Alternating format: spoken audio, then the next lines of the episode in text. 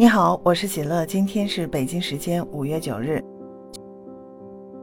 就在昨天五月八号，是一年一度的母亲节，在国内体坛，绝大多数运动员为了保持良好的竞技状态，都会选择在退役之后再结婚生子。相较于欧美选手的身体素质，国内女运动员在生育之后很难恢复到之前的状态和实力。即便想要重回巅峰，也需要克服常人难以想象的困难。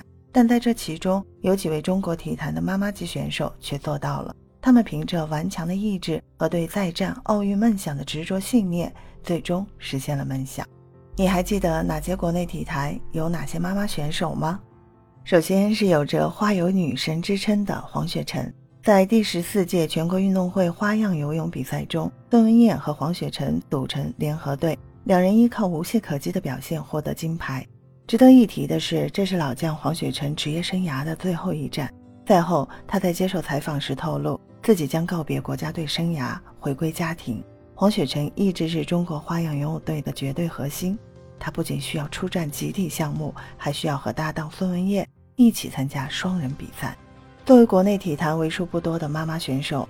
黄雪晨为了能够参加东京奥运会，在复出之后疯狂减重近六十斤。他曾透露，自己都无法想象是如何走过那段黑暗煎熬的时光。一方面需要和伤病做斗争，另一方面还要控制体重，保持状态。尤其是花样游泳项目，对腿型的要求极高。黄雪晨为此付出了巨大的代价。东京奥运会，黄雪晨和孙文燕一起在双人项目上拿出了一套惊艳全场的节目《青蛇》，最终获得一枚银牌。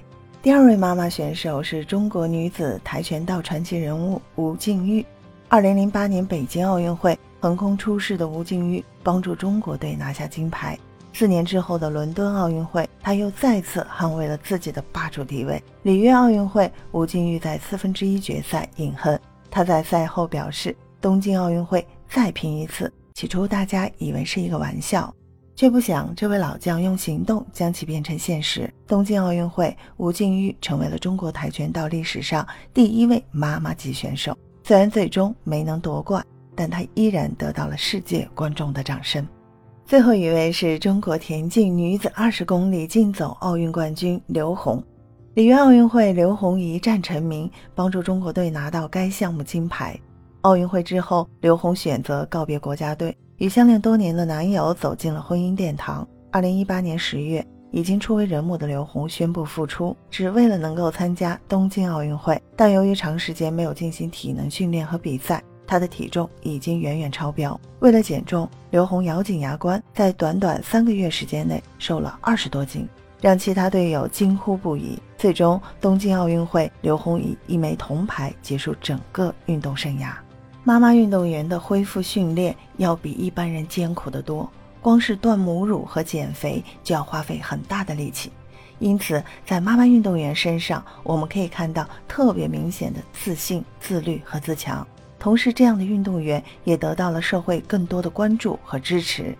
在母亲节这个特别的日子里，让我们一起向他们致敬，向每一位母亲致敬。母亲节快乐！